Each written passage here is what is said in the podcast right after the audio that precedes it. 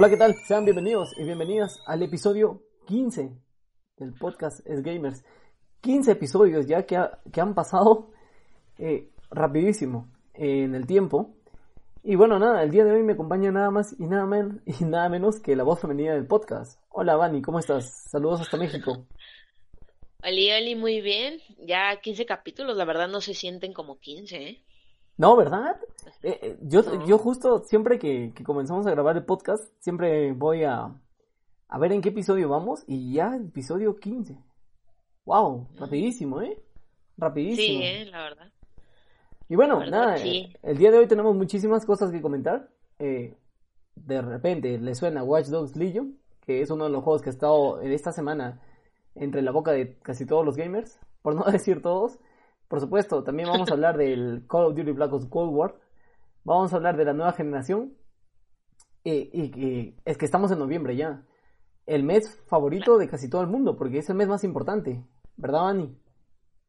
Ah, bueno, no sé por qué en otros países, pero al menos en México todo el mundo lo ama por videojuegos, eh, fiestas, pan de muerto y todas esas cosas. ¿Por pan de muerto? ¿Qué es eso de pan de muerto? No entiendo.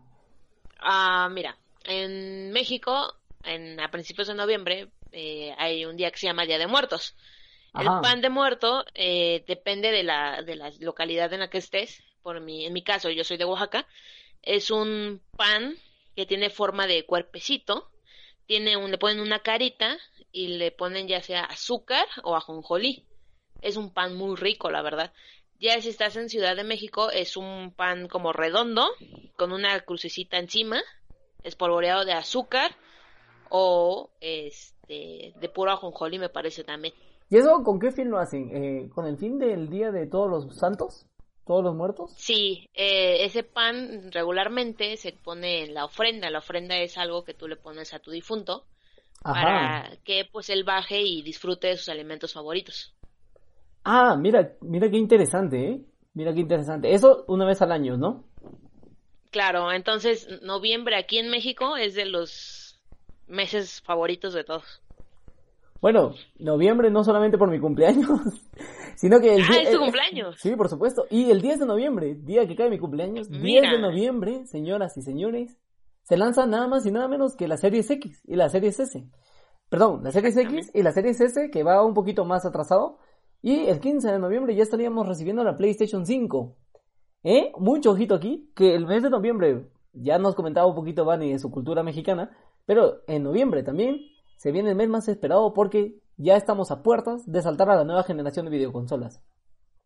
Y déjame decirte, Vani, que creo que la nueva generación de videoconsolas, y bueno, en realidad de videojuegos, va a dar mucho más pelea que la, que la generación actual. De por sí, ya eh, está dando pelea, Vani. En el tema de este, de, los de los Xbox, es que hay algo que no entiendo, hay algo que mucha gente no entiende y vamos a comenzar con este tema. Este tema de la serie S, si voy por comprarme una serie S o me compro una serie X, o, no sé, porque no sé qué público soy.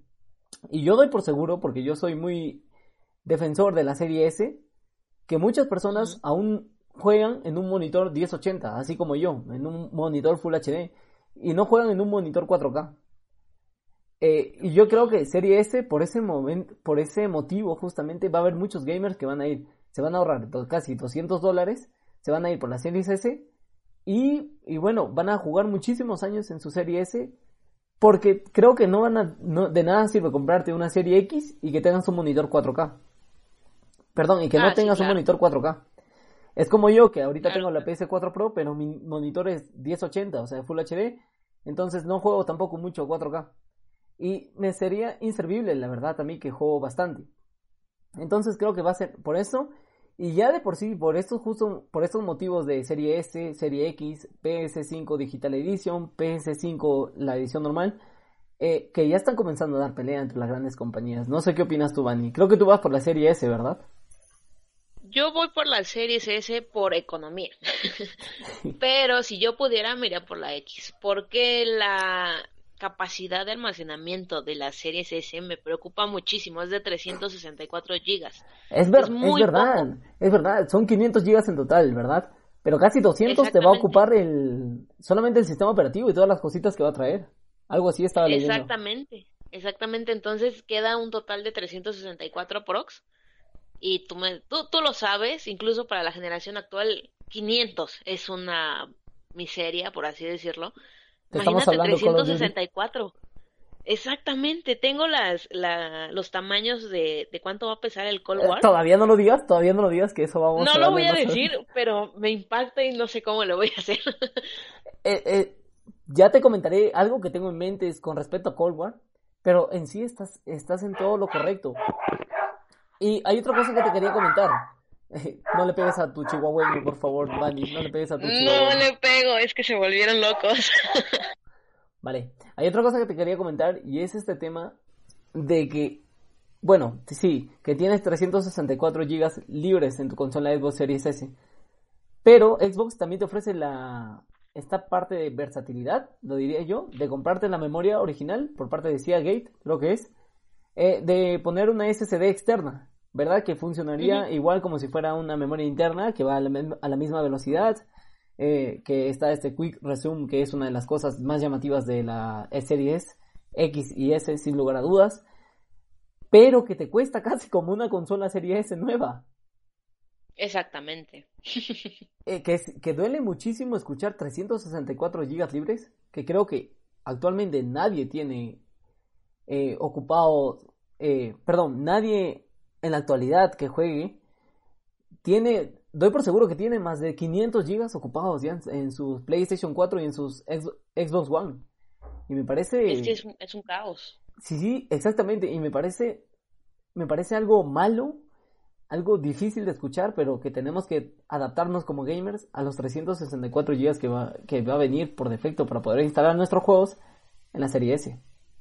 Es que es casi imposible. O sea, yo lo veo con... Tengo yo dos consolas Xbox tengo la de un tera y tengo la de 500.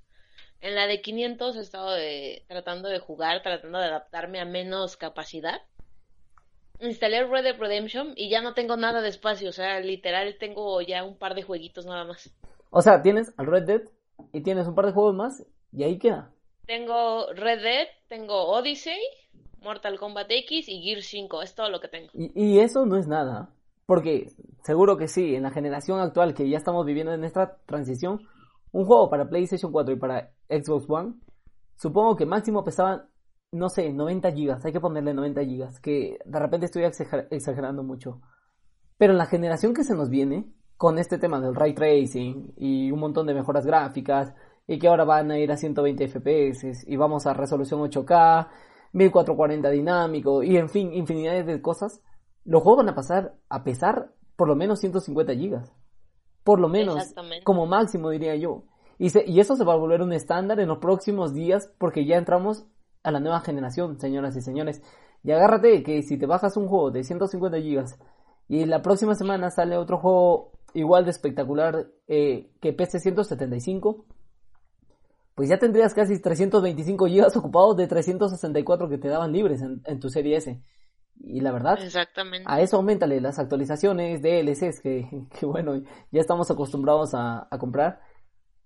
Pues se va a volver una consola de llenado fácil, diría yo. En el sentido de la memoria. Es digital nada más. Exactamente, es digital nada más. O sea, la gente que compra Serie S tiene que saber, o bueno, yo creo que la gente que compra Serie S lo hace con el fin de que si no tienen la economía suficiente para ir por la X, saben que en, los próximos, qué sé yo, seis, siete meses, probablemente, no creo que sea un año, ya se planteen comprar eh, la memoria externa. Porque no les va a alcanzar. No les va a alcanzar. Hay algo que quiero destacar muchísimo y vuelvo a, caer en redundancia en este tema de el diseño de la serie X, es que me parece hermosa la consola. No, me, gusta porque es minimalista, es un cuadrado, me gusta el diseño de la pintura de color verde arriba, ¿no? Eh, ya, el logo de Xbox. Eh, y me gusta que solamente por arriba salga el aire caliente. No sé si has visto. Eh, solamente por arriba sale el aire, caliente y la consola se mantiene a 40, 48 grados. Lo cual está muy bien. No sabemos nada todavía de PlayStation 5 porque la gente de Sony es recelosa todavía. No, no deja muchos youtubers que muestren. Pero bueno, ya de por sí estaba viendo que es muy silenciosa la consola de Series X Y creo que ese es otro de los temas a profundizar, a, perdón, a profundizar en la nueva generación. Es, es una consola muy hermosa, la verdad, ¿eh? Sí, me, me gusta, me gusta. O sea, es, es, muy bonita, tiene la refrigeración correcta y no sé, no sé qué tan cierto o sea. Yo estuve viendo ahí unas imágenes en Facebook que decían que la PlayStation 5 se calienta bastante. Ya comenzamos, ya comenzamos. Pero en la PS4 Pro nada más parece un avión. O sea, yo estoy jugando Warzone, estoy en el avión antes de caer y no sé si suena el avión del juego o el avión que parece en mi PlayStation 4. La verdad. Sí, eh, la verdad sí me preocupa, pero bueno, yo voy por la Xbox en esta generación, la verdad. Y, y ese es otro punto que te quería tocar, Vani. El tercer punto que quería tocar es, en este momento creo que, no sé si es echar las manos al fuego, no sé si es caer en arena, pero si a mí me preguntan qué consola debería comprar para la próxima generación, yo diría una Xbox. De verdad, te juro que me estoy planteando comprarme una Xbox. Pasa que en el tema de Latinoamérica y sobre todo aquí en Perú, eh, donde vivo no, no encuentro mucho juego de, Xbox. Es lo malo, o sea, aquí el mercado está reinado de PlayStation, está reinado de Nintendo y diría yo en el puesto número 3, Xbox. Y me duele muchísimo, me duele muchísimo porque es una consola muy bonita, eh, ya repito de nuevo, minimalista, bonita. Y, y, me gustaría, me gustaría poder recomendar una Xbox, pero pues si no lo venden, no va a haber servicio técnico, no va a haber servicio postventa, no van a haber juegos.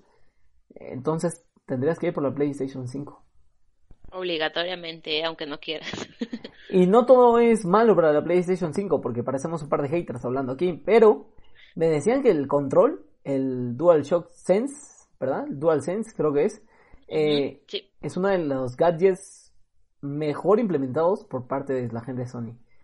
Y estaba, estaba leyendo, estaba curioseando por ahí en internet, navegando, y decían que este juego, El Astro, que ya lo comenté la semana pasada en el podcast, que si era verdad, que, que si el muñequito este caminaba por, por, por colchonetas de plástico, perdón, colchonetas de GB, o iba por la arena, o cosas como ir por el hielo y, y eso, pues en el mando del PlayStation 5, el DualSense, se sentía, o sea, tú sientes como si estuvieras agarrando una goma, como si hubieses estado agarrando sobre terreno árido el mando o si estuvieras en una superficie lisa. Que al final no sé si solamente este juego le sacará partido porque no sé cómo se lanza con Demon Souls eh, PlayStation 5, no, no sé si le va a sacar partido también a, a, este tema, a estas nuevas eh, funciones que sale con este nuevo mando, pero que está bien, al final, lo importante es que ganemos nosotros, tanto como consumidores y como gamers. No sé qué dices tú, Vani. Claro.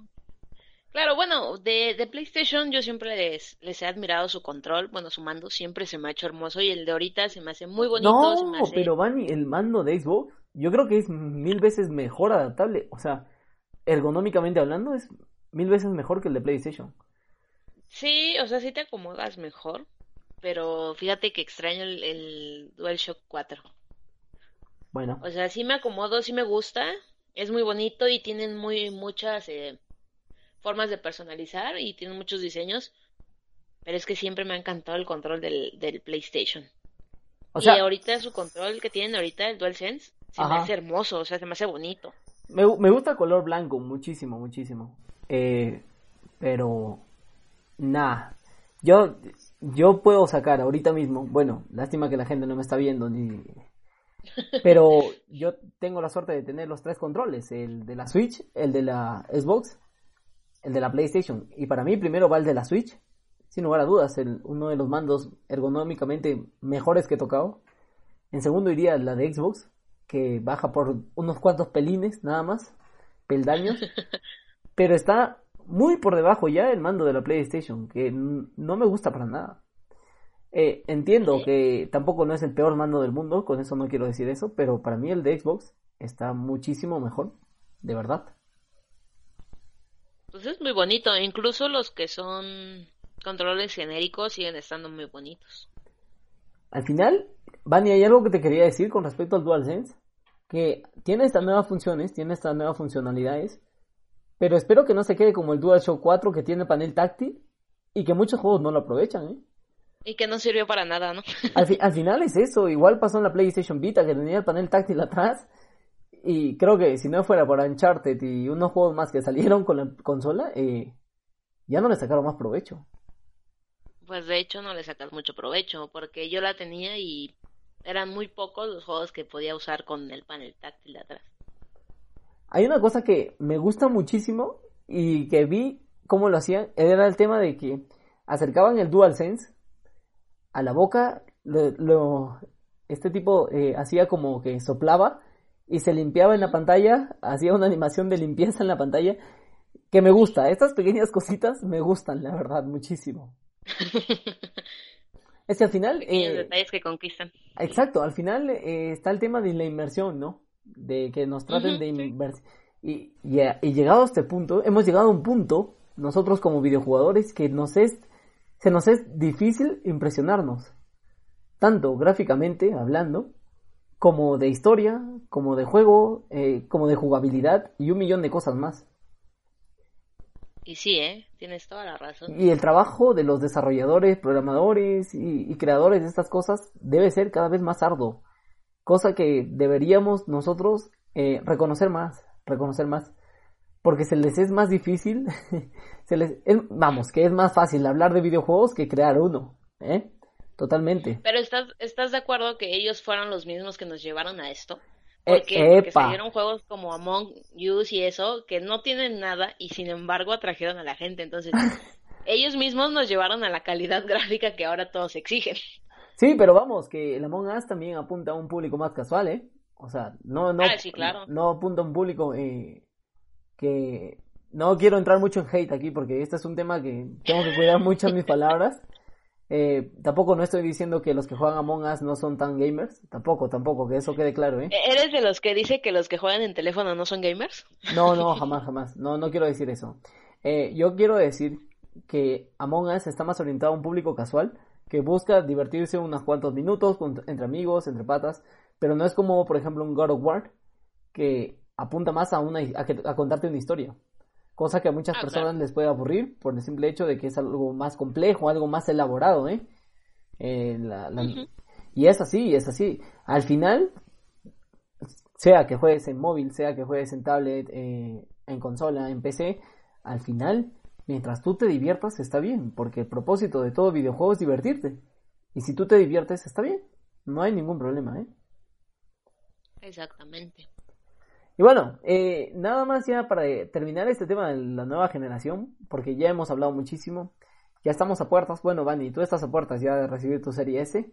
¿Cuándo, ¿cuándo lo recibes, Vani? El 9.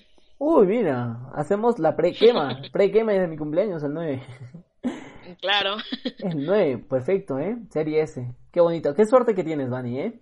Qué suerte que tienes. Estaba viendo que eh, los mandos de la generación actual de Xbox eh, se van a usar en las nuevas consolas a través de cable, lamentablemente no inalámbricos, hasta que haya al menos una actualización que posiblemente la puedan soltar porque el mando de nuevo de la Xbox se parece muchísimo al que ya tenemos, eh, a excepción del botón Share y, y de la nueva cruceta que hay abajo. Pero bueno, esperemos que, esperemos que lo suelten, ¿no? Porque el mando de Xbox ya en sí es muy bonito, muy bonito. Y nada más quería cerrar este tema con, con una cosa que, ¿Qué está pasando? Que pasa que mucho, mucho estoy redundando hoy día. Eh, mi cabeza está en otro lado, creo. Eh, pasa que Gear 5 ya está probado en, en, Series X. Lo he visto, lo he visto con mis propios ojos. Corre 4K a más de 60 cuadros, dicen ellos. 120 cuadros, dicen ellos, por segundo. Y el juego se ve increíble. ¿eh? Este juego no sé si puede llegar a resolución 8K con la potencia de la consola. Creo que sí, creo que sí.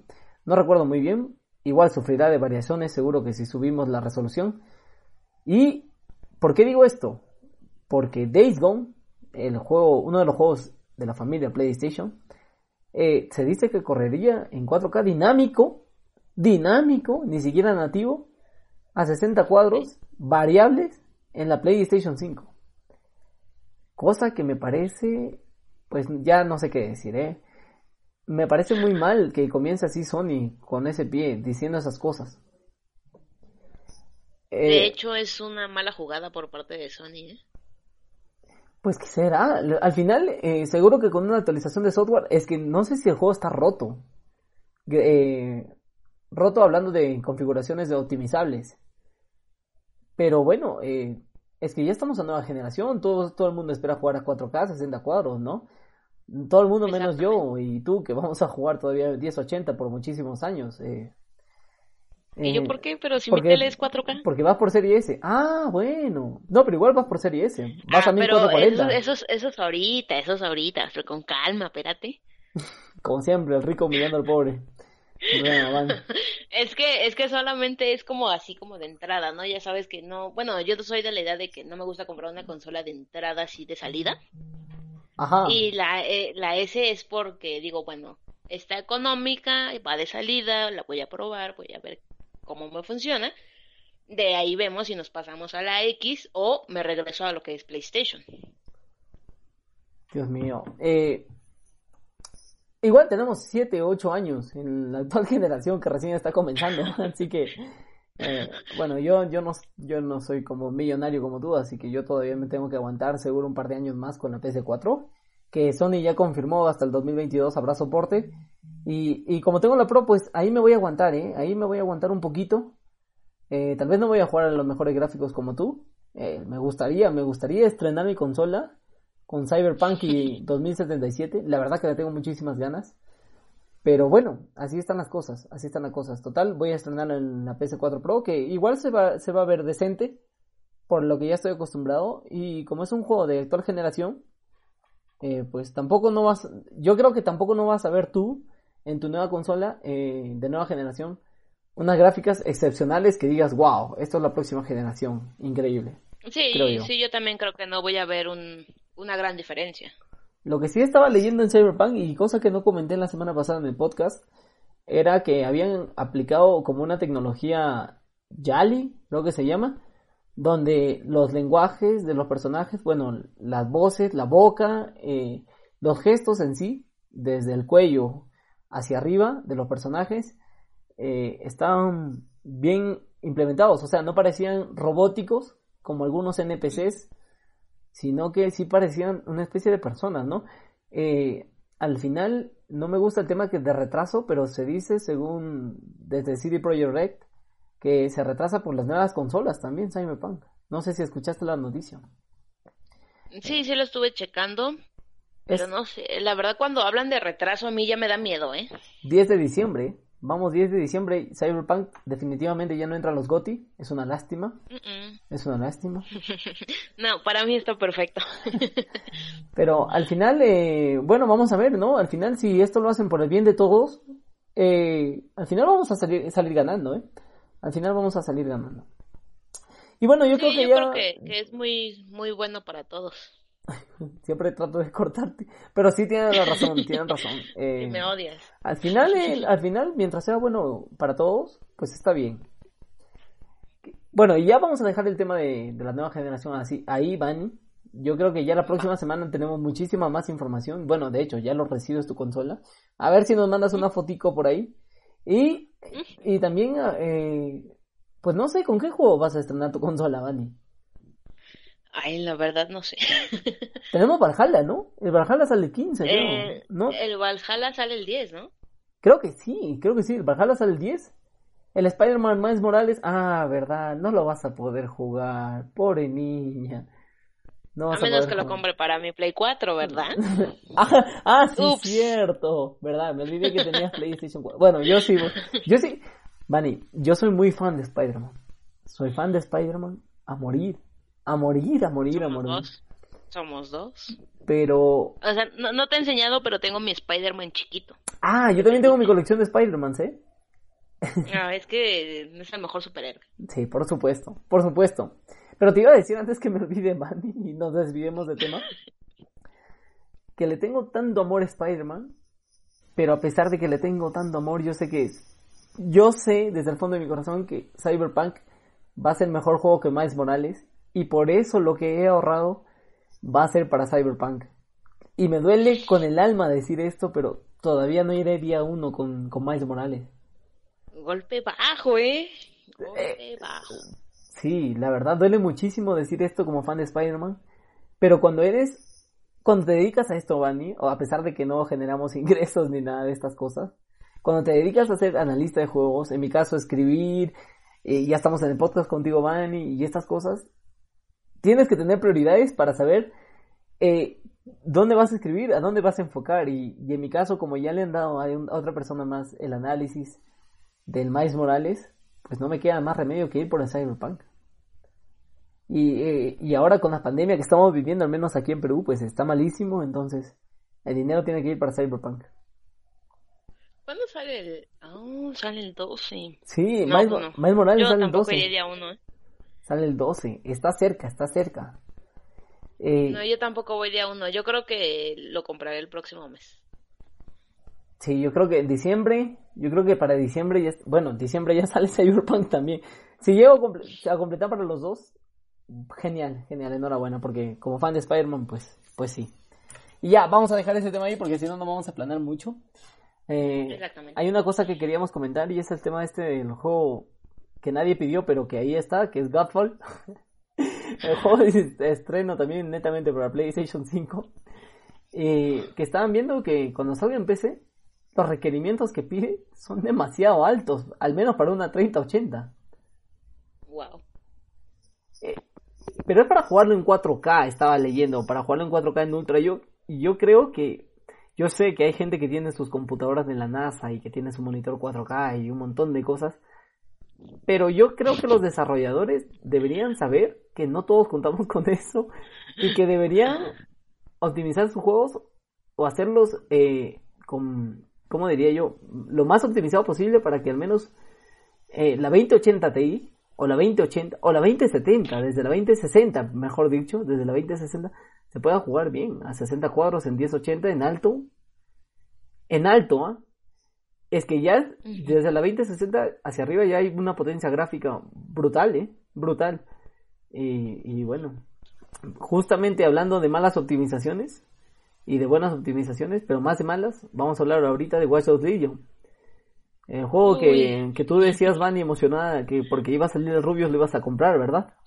Ay, no, sí, cuando me dijeron que iba a salir el Rubius dije, no, olvídenlo, yo no lo compro. Gracias a, que me cierro a jugar juegos donde salen youtubers, me he salvado de malos juegos, ¿eh? Pues, mm, ¿cómo puedo decir a esto en Watch Dogs Legion? Es que el juego es precioso, porque sabe representar, a ver, precioso en el sentido de saber representar la ciudad de Londres de una manera muy bonita, eh, también hecha gráficamente, que deslumbra. Esto no le puede quitar mérito a todo el trabajo hecho en Watch Dogs Legion, pero que... Claro que no. O sea, es hermosa. O sea, lo, lo que más destaco de ese juego es la ciudad. Definitivamente. Pero que no es un juego, eh, yo diría, incluso Gotti, ¿eh? Mm, no, yo tampoco. Con ese presupuesto que manejaron en Watch Dogs Legion, deberían haber hecho, deberían arriesgar más. Deberían hablar de los temas sin miedo. No, yo siento que este West Legion habla de política, de muchas cosas, racismo y bla bla bla y bla bla bla, pero pero lo hacen para quedar bien con tal o tal persona. O sea, no se arriesgan, no, no buscan una identidad propia. O sea, el juego tiene una identidad propia que es de Watch Dogs, pero en el fondo, en la temática, no buscan una identidad propia. Lo hacen para quedar bien con la gente y, y que el tema de inclusión quede bien y que muchas cosas queden bien que al final todo ese presupuesto va a servir para una moda y, ya está. Porque ahora por ahora no hay no hay un youtuber bueno eh, como los que hay de videojuegos, eh, analistas de videojuegos que te puedan recomendar West Dogs Legion sobre Yakuza Like a Dragon. O, sobre, ah, o que te lo ahorres para comprarte otro juego, ¿eh? Ah, claro que si te gusta la saga Watch Dogs, adelante. Eh, es que el juego no es malo. Que quede claro eso, el juego no es malo. Pero que al final, con tanto diálogo, con tanta, eh, no sé, con tanto texto por leer, con tanta búsqueda de inclusión, búsqueda de llegar a lo correcto y búsqueda de no pelearse con nadie, y como dice Bunny, con tanto relleno, mm, para mí al menos no es un juego ni siquiera de 7. Yo le pondría un 6.5 y esa es mi calificación para Watch Dogs Legion. Que me van a llover de hate, seguro que sí. Que me van a odiar, seguro que sí. Que me van a amenazar por nunca más escuchar el podcast, seguro que sí. Que me va a llegar de nuevo un correo de una compañía X de, de los juegos en... Ah, no te he comentado esto, Bani. Que me llegó un correo de una compañía X que dejaba de, de mandarme códigos por decir la verdad en uno de los episodios del podcast de sus juegos. También, seguro que sí. Pero si uno, Si uno, sí, sí, sí, Vani, no es broma, ¿eh? Pero si uno no es imparcial, eh, pues al final, ¿para qué estás jugando? O sea, al final me vuelvo un influencer aquí en Perú, como hay bastantes influencers de videojuegos que dicen que todos los juegos que salen y les pasan los códigos son los mejores del mundo. No, es que hay que ser 100% reales y las compañías tienen que entender. Exacto. Uno es muy fan y, y a mí Watch Dogs me encantaba al principio y el 1 y el 2 y me encantaron, pero y eso no vas a decir cosas buenas. yo me quedo con el 1, ¿eh? y, y, todavía a medias, a secas, un 8.3. El 2 bajó y, bueno, ya hablan. Eh, yo creo que el mejor equipo de Ubisoft hoy por hoy lo tiene Assassin's Creed, la saga de Assassin's Creed, que pudo remontar con, con Origins, ¿no? Que pudo saber remontar más todavía con Odyssey. Y esperemos, cruzando los dedos, que pinta para también estar bueno el Valhalla. ¿eh? Pero, pero bueno, eso pasa conmigo y la, la saga White Dogs, este, en este caso Legion. Que... Es que, o sea, incluso yo te lo digo, el juego no está bien. El juego está roto, hay bugs por todos lados. Y eso que hay, hasta, este punto que estamos hablando, eh, hoy 5 de noviembre, ya hay bastantes eh, actualizaciones, ¿eh? Pero ni siquiera una 3080, porque estoy viendo muchísimos streamers, ni siquiera una 3080 puede correrlo fluidamente el juego. Y, la verdad es una vergüenza, ¿eh? Un juego que sale para el actor generación también, y que no pueda correr una 3080, es que no es problema de Nvidia, no es problema de AMD con las nuevas tarjetas que va a sacar, es problema de, la, de optimización. Ahora, no, no sé tú qué pienses. Ajá. Pero yo pienso que las pantallas de carga eternas a este punto de la vida. Ni siquiera un SSD. Dios mío. Dios mío. Bueno, entiendo perfectamente que tiene que cargar eh, todo el mapa del juego, que es extenso. Y una vez vuelvo a decir, el mapa del juego es muy bonito. La ciudad es muy bonita, muy viva. Eh, se ve demasiado hermosa, ¿eh? De eso sí, hasta con, con, ray tracing activado y todas esas cosas. Se ve muy bonito, la verdad. Eso, eso no lo desmerita nada, nada. Pero, ¿de qué te sirve tener todas esas cosas bonitas si al final no llegas a completar? Eh? Exactamente. Y no y en, en lo inicial, lo que me pasaba, eh, en los momentos iniciales, eh, bueno, tutorial de pelea, presiona A, presiona X para esto, presiona Y para golpes fuertes y pantalla de carga, pantalla de carga. O sea, bueno, no una pantalla de carga, sino pantalla negra. O sea, hacía un movimiento, pantalla negra. Movimiento, tutorial 1, paso 1, eh, golpe bajo con, con X. Bueno, X, X, X, X. Derrotabas a tu oponente. Pantalla negra. Tutorial, golpe alto con eh, pantalla negra. Y, y al final, como que. Vamos, que ya estamos en la nueva generación, ¿no? Este juego sale para la nueva generación. No me puedes hacer esto. O sea, ya no. Ya no, es que ya no va. Ya no va. O sea, no, no es que no tiene sentido. Es más, ni siquiera sé qué onda. Yo le iba a volver. O sea, después dije, lo compro, vale. Pero después dije, no, mejor no. y, y, y, yo creo, Vani, que deberían, todas las compañías deberían seguir el ejemplo del Doom Eternal. Del mismo Doom del 2016, ahora del Doom del 2020. Es que Doom Eternal es el juego mejor optimizado del planeta.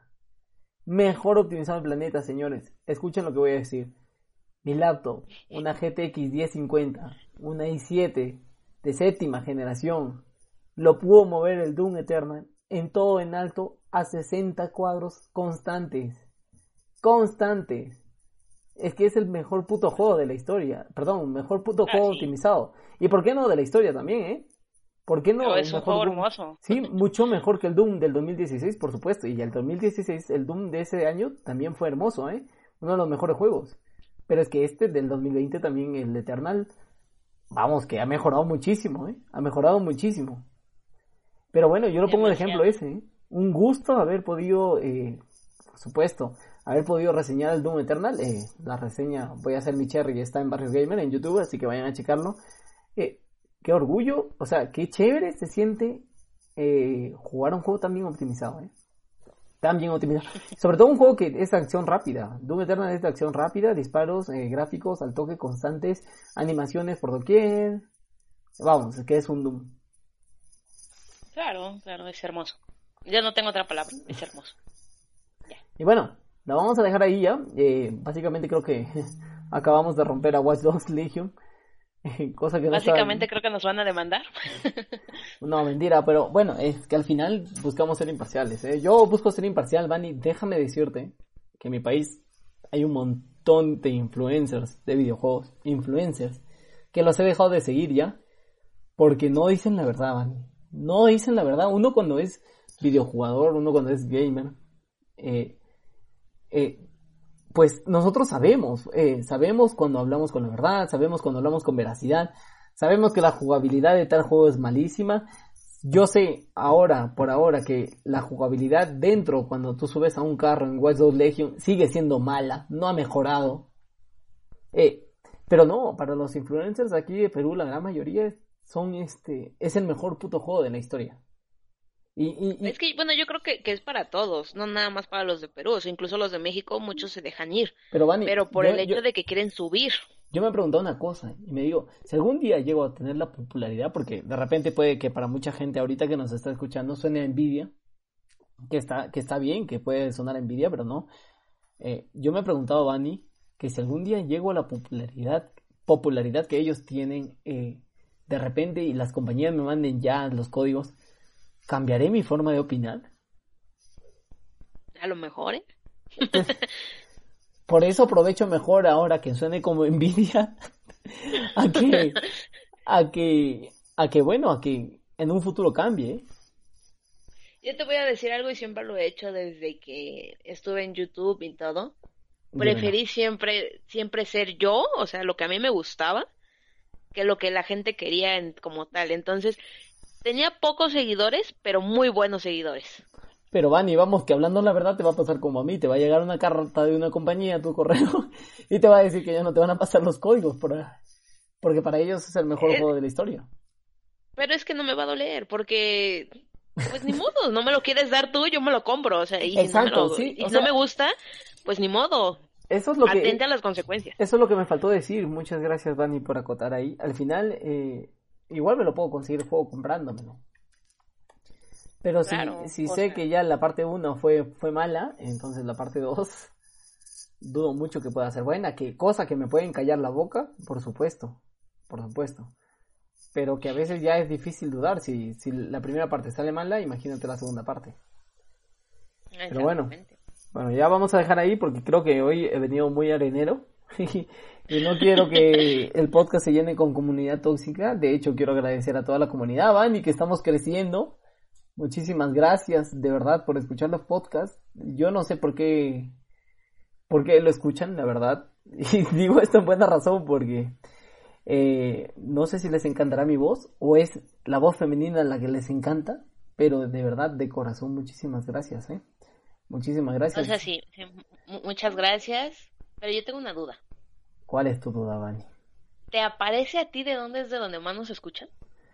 Bueno, principalmente es de España. De España, Perú, México, eh, países latinos.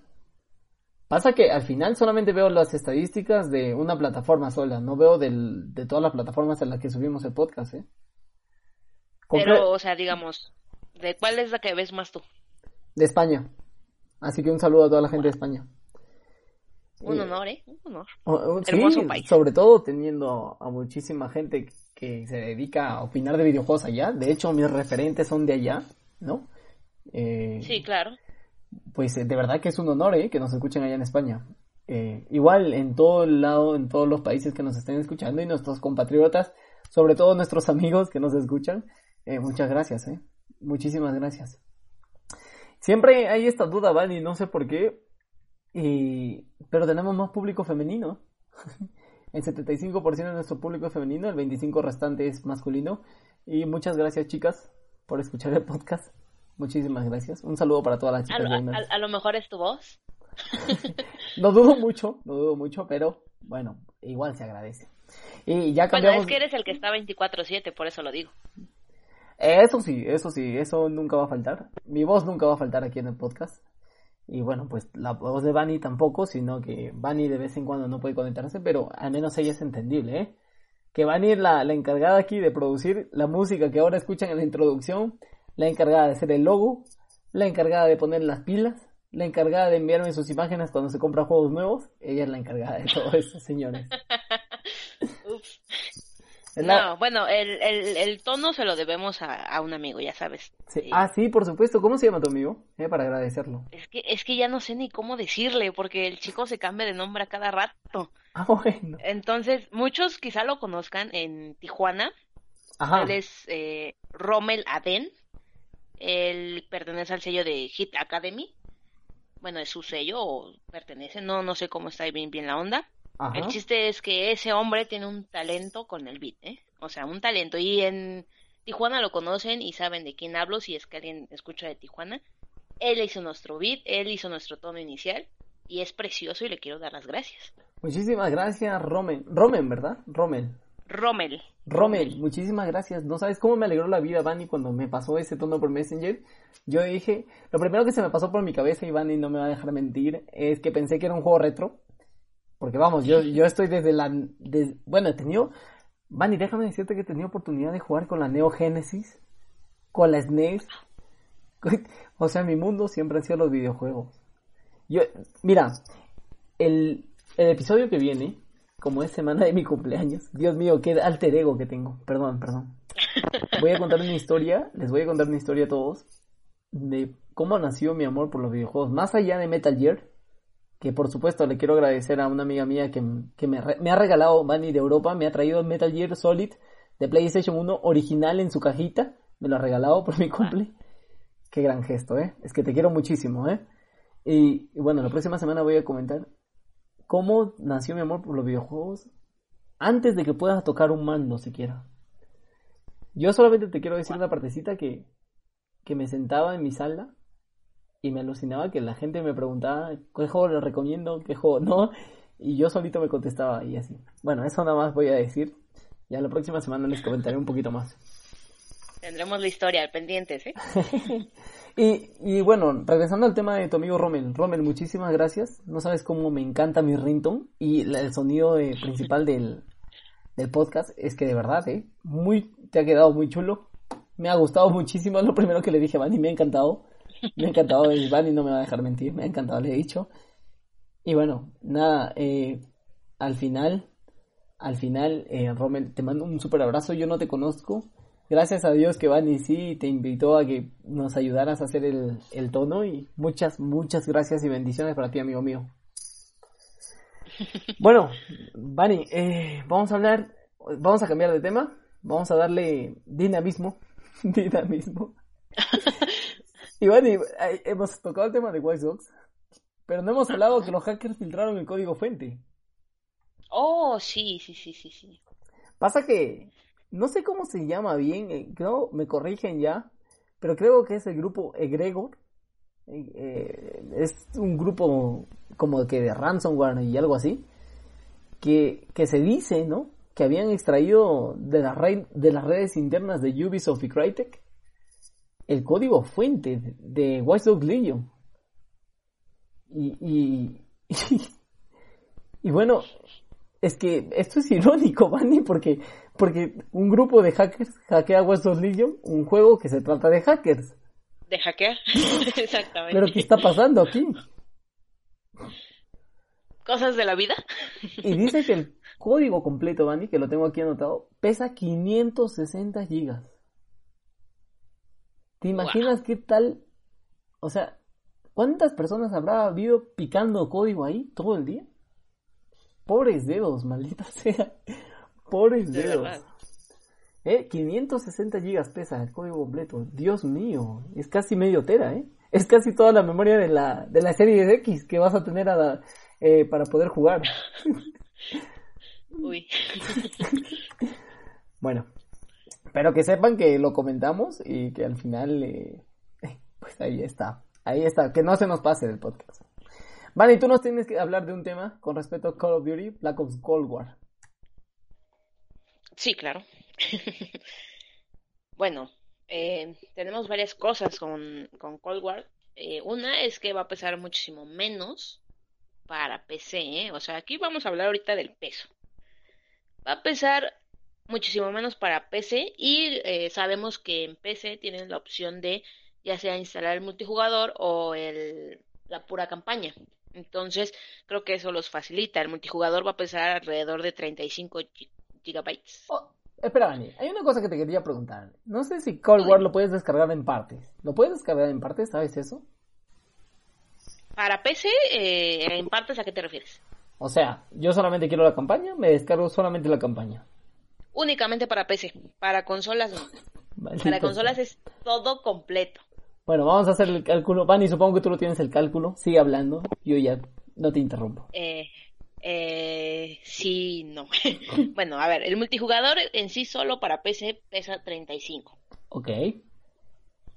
Y la campaña pesa 82. Ok. Entonces, en un total tenemos que el juego viene pesando unos ciento y algo. 117 gigas. Exactamente, más o menos. Ahora, si se quieren infartar con las nuevas generaciones, bueno, mejor no lo escuchan. ok. Para, adelantar el podcast 20 segundos. Exactamente, de aquí adelanten. para Xbox Series S y X va a pesar 136 gigabytes. 136. Dios mío, ¿qué? ¿El juego completo? Sí, el juego completo. Ah. Para PlayStation pesa un poco menos, pesa 133, pero aún así sigue siendo.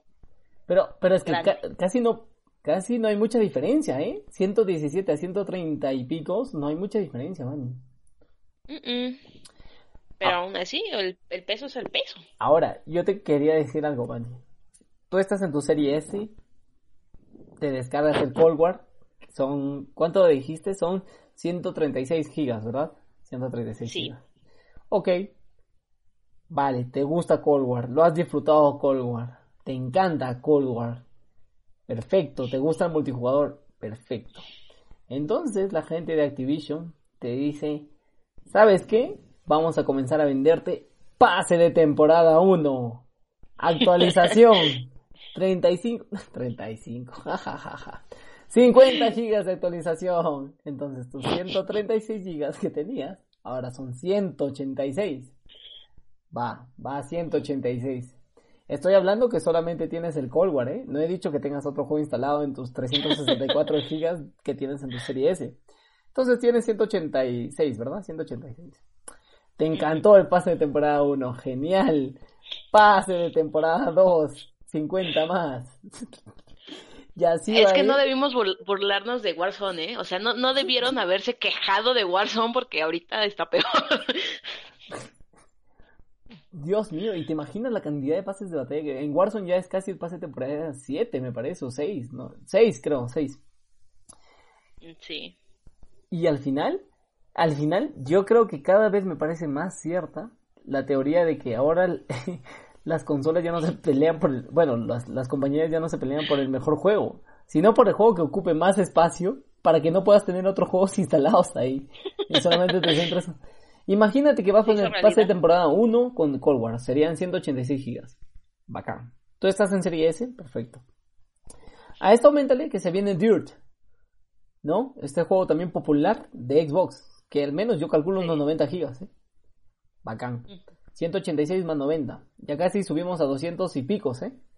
Ya esto aumentale un juego más. Eh, a ver, un juego pesado que se me ocurra ahorita. Ah, Halo. Ya, supongamos 2021, Halo Infinite. Gracias. En tres juegos, en tres juegos se te va a ir todo el, todo el peso de la nueva, eh, de tu consola, de tu nueva consola. Y es, Gracias por asustarme. No, es que suena susto, pero es que estos juegos los tienes que tener sí o sí, Iván. El Halo, el Halo Infinite lo tienes que tener sí o sí. Sí o sí. Eh, otro juego que tienes que tener, Dirt. Por supuesto, porque son exclusivos de Xbox y seguro que van a estar en el Game Pass. O sea, segurísimo que van a estar en el Game Pass 100%. Obviamente. Eh, y por supuesto, el, este juego que estábamos hablando, el Cold War. Eh, bueno, el Cold War es, es, opcional, ¿no? Si quieres lo puedes jugar, en, como es AAA, lo puedes jugar en cualquier plataforma. Pero el Halo, eh, el Dirt, que viene con el Game Pass, que por supuesto también lo puedo jugar en PC, a menos que Xbox diga solamente en series X y S y lo frieguen a todos, eh, se te va a ir la memoria, ¿eh? Se te va la memoria, se te va el almacenamiento de toda la Xbox. Sí, la verdad sí. Es lo que yo te decía. Es que está fatal. Ay, ay, ay, eh, fatigas, fatigas, fatigas, eh, fatigas de la nueva generación. Eh, al final ya veremos cómo sobreviviremos a esto, pero vuelvo a decir, yo creo que estamos frente a uno de los cambios de, de una de las generaciones más peleadas y más bonitas de a comparación de la que ya tenemos ahorita, ¿no? A comparación de la que ya estamos dejando. Sí. Ahora, yo creo que Nintendo debería ponerse las pilas también. Yo sé que la Switch va perfecta ahorita. Yo sé que la Switch va perfecta. Pero yo creo que ya debería haber una Switch Pro este año que viene. ¿eh? Este año que viene debería haber una Switch Pro. ¿Crees? Pero es que, bueno, lo que me gusta de Nintendo es que él no tiene la necesidad de satisfacer a nadie. Él hace las cosas a su antojo y a su gusto, y al quien le guste bien y al que no también. Eso es cierto, es una de las cosas que me gusta de Nintendo. La gente que compra Nintendo o, que, sabe o no sabe, de repente no van a ir por los gráficos. Esto ya lo he dicho en los anteriores podcasts, ya no quiero caer en redundancia. Pero es verdad, tú compras una Nintendo Switch ahorita, por, no es por los gráficos, sino es por los juegos.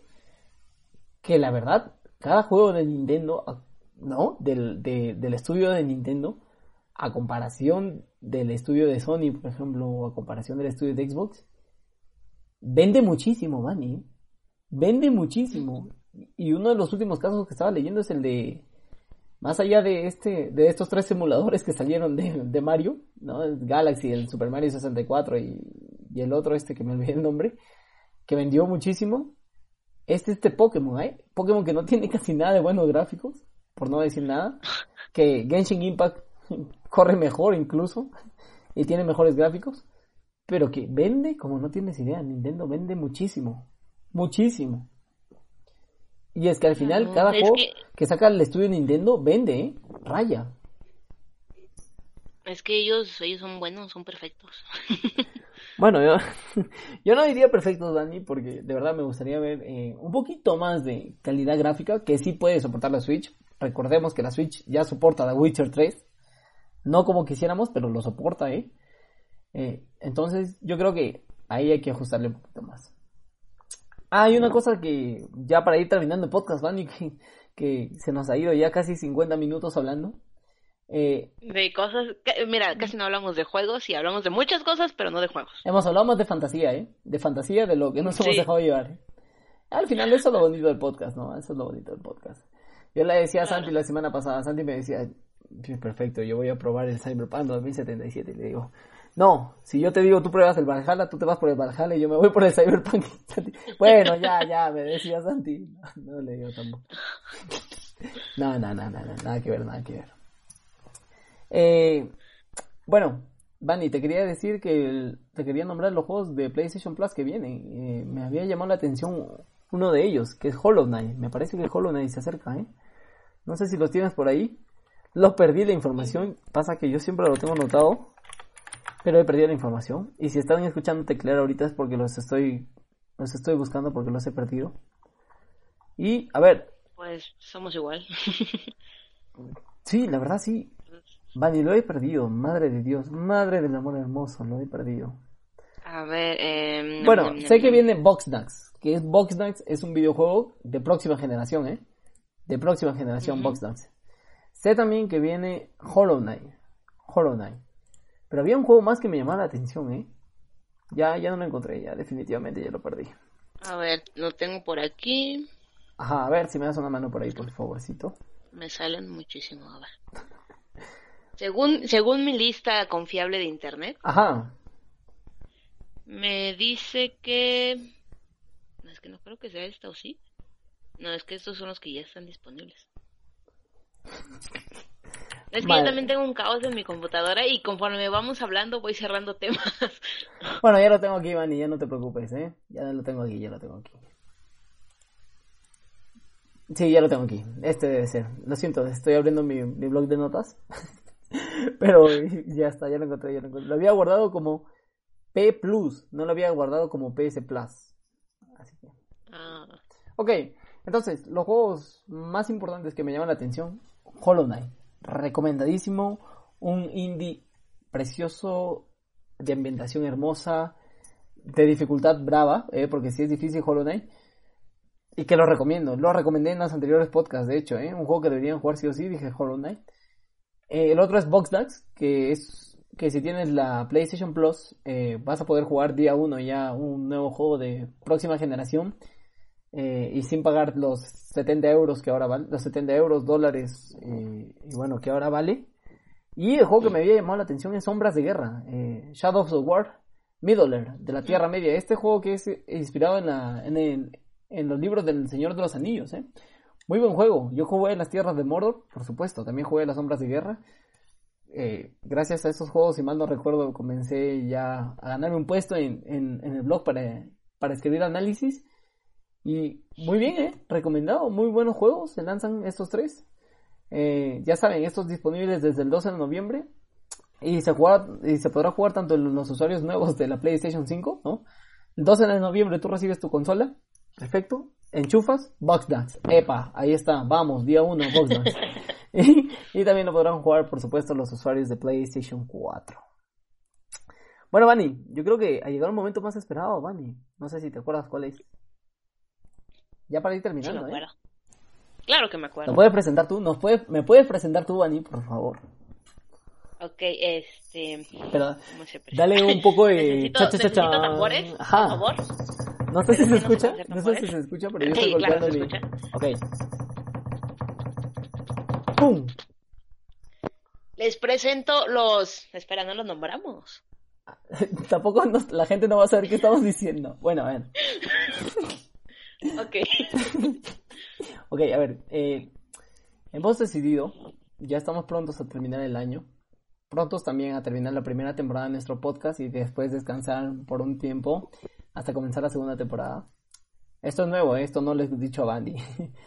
Pero ya estamos prontos a, a, los GOTY, a los Game Awards, a Game of the Year, ¿no? A los premios de Joe Kigley, ¿no? los premios más relevantes dentro de la industria de los videojuegos. También hemos considerado, eh, también, ¿por qué no hacer nuestros premios, ¿no? Del Podcast es Gamers. ¿Por qué no hacer el premio del Podcast es Gamers, podcast de videojuegos? Pasa que aún no sabemos cómo llamarlos. No sé si llamarlos es Gamers GOTY o Podcast es o los premios es Gamers. Todavía no tenemos O los Esgoti. O los Esgoti, también puede ser.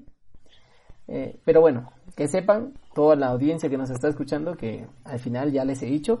Y a lo largo de estas tres semanas que quedan, yo voy a comenzar, bueno, ya lo dije, carajo. Eh, bueno, uno, cada uno de los integrantes, en este caso somos dos, pero cada uno de los integrantes por cada semana va a ir nominando dos juegos, va a decir el por qué y los va a defender, ¿no? Hasta el final. Y al final, cuando ya tengamos las seis nominaciones, creo yo que estaría muy bien. Los seis juegos que pensamos que va a ganar el GOTI, o los seis juegos, los seis mejores juegos del año para nosotros. Cada uno de nosotros va a respaldar solamente uno de los que escojamos. Por ejemplo, yo digo dos, Bunny dice dos, otro dice dos, y yo voy a escoger al último ya, uno solo de entre esos dos. Bunny va a escoger uno solo, y así nos vamos a quedar con tres. Y esos tres finalistas, entre esos tres finalistas vamos a decidir, antes de que comience el Game of the Year, cuál para nosotros es el juego del año.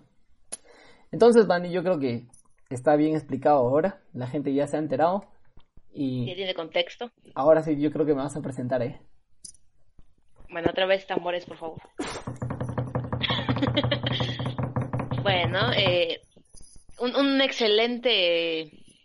¿Cómo se dice? una excelente persona que se la pasa detallando juegos nos va a dar sus mejores juegos, sus mejores juegos para esta competición tan cerrada que tenemos. Eh, muchísimas gracias. Eh. Oh, claro. Bueno, por supuesto. Big Boss. Ah, cara, podría repetirlo, no, me, me, gusta que me digan Big Boss, ¿eh? Claro, el señor Big Boss. mi mamá se pasa nueve meses buscándome un nombre y me pone el Brian. me pone el Brian. Pero que me encanta que me digan Big Boss, ¿eh? Claro. Bueno, Vani, muchas gracias por presentarme. Muchas gracias a toda la gente que no se ha reído. Por favor, no se rían. Es, mi primera presentación, perdone. se nota. No, mentira, lo has hecho bien, lo has hecho bien. Bueno, pues, eh, bueno, ya Vani me presentó. yo creo... Bueno, yo voy a dar mis dos nominaciones para... De los que creo que deberían ser juegos del año. Y... Y nada, los voy a defender hasta el final. Y vamos a ir por el primero, mi primer nominado, ¿eh? el primer nominado de los premios Es Gamers, del podcast Es Gamers, para Juego del Año. Solamente vamos a nominar Juego del Año, ¿eh? nada de juego de acción, aventura, ni eso. Juego del Año. Para mí, el primer nominado a Juego del Año, Final Fantasy VII Remake. Lo sabía. Por supuesto, un juego excepcionalmente hermoso hablando gráficamente, banda sonora muy bien cuidada, narrativa que ya conocíamos los que lo pudimos jugar en nuestra infancia. Yo tuve la suerte de jugar en PSP, PlayStation 1, bueno, primero PlayStation 1 por supuesto, y luego en PSP le di la remontada. juego hermoso, uno de los juegos que describe mi infancia, después de haber tocado la SNES, así, así de eso fue. Y, ahora que ya los remakes se han ganado un nombre y este remake está muy bien hecho y ya estoy esperando la segunda parte. Para mí, Final Fantasy VII Remake con la historia de Cloud, Aerith y muchísimos más personajes debería estar en, nominado y, ¿por qué no?, ser el ganador de los premios S Gamers para Juego del Año. Mi primer nominado, Vani. Ok, ok. Ahora sí, vamos por el segundo nominado, ¿eh? A ver.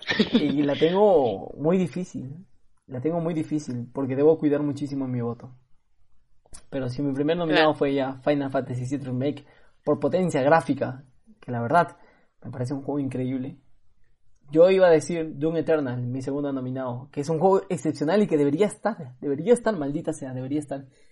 Y no quiero arrepentirme de lo que voy a decir, pero mi segundo nominado es Hades. Un juego que tuve la suerte de poder jugar un roleplay maravilloso, magnífico, hermoso el juego. La dificultad me ha encantado, los personajes me han encantado, el precio del juego me ha encantado. debería costar más porque es una obra de arte, debería jugarlo todo el mundo. Está disponible en todas las plataformas, solamente faltaría pasarlo a celular y ya estaría. Lo puede jugar en Switch, lo puede jugar en PC. Es un juego hermoso, un juego que habla de la mitología griega, sobre si te encanta la mitología lo, vas a amar. Un juego que habla del hijo de Hades. Eh, no voy a entrar en spoilers, yo creo que los spoilers ya lo vamos a decir al final, ya cuando tengamos las seis nominaciones. Pero creo que es un roleplay indie que, que por la música, por las armas, por la jugabilidad, por cómo se siente, por ese feeling de derrotar a los bosses en esa dificultad, yo creo que Hades es mi segundo nominado a los premios S Gamers para mejor juego del año. Ya está, lo he dicho. Anótalo ahí, Final Fantasy VII Remake y Hades. Para mí, los dos mejores juegos del año. ¿eh? Los dos mejores juegos del año. Ok.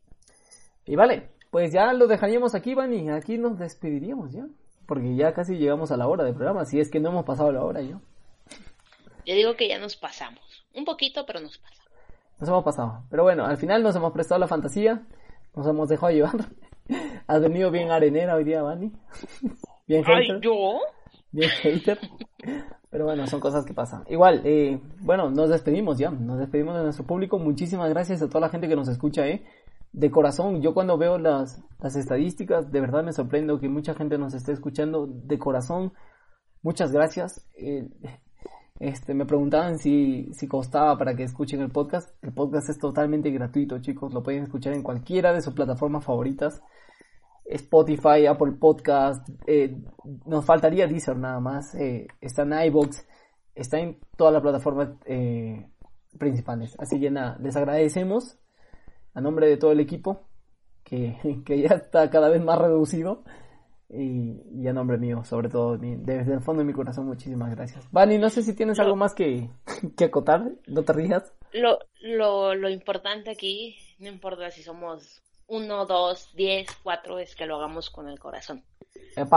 Y yo, yo creo que, que eso nuestros seguidores o la gente que nos escucha lo sabe y estamos tratando de mejorarlo, por eso hay ciertos cambios en ocasiones y pues esperamos que les gusten y, y pues gracias a todos. De pues, corazón. Pues muchas gracias chicos. Eh, nos encontramos en el episodio número 16 del podcast, ya casi terminando nuestra primera temporada. Y nada, un abrazo, gracias por haber llegado hasta aquí. Hasta luego. Adiós.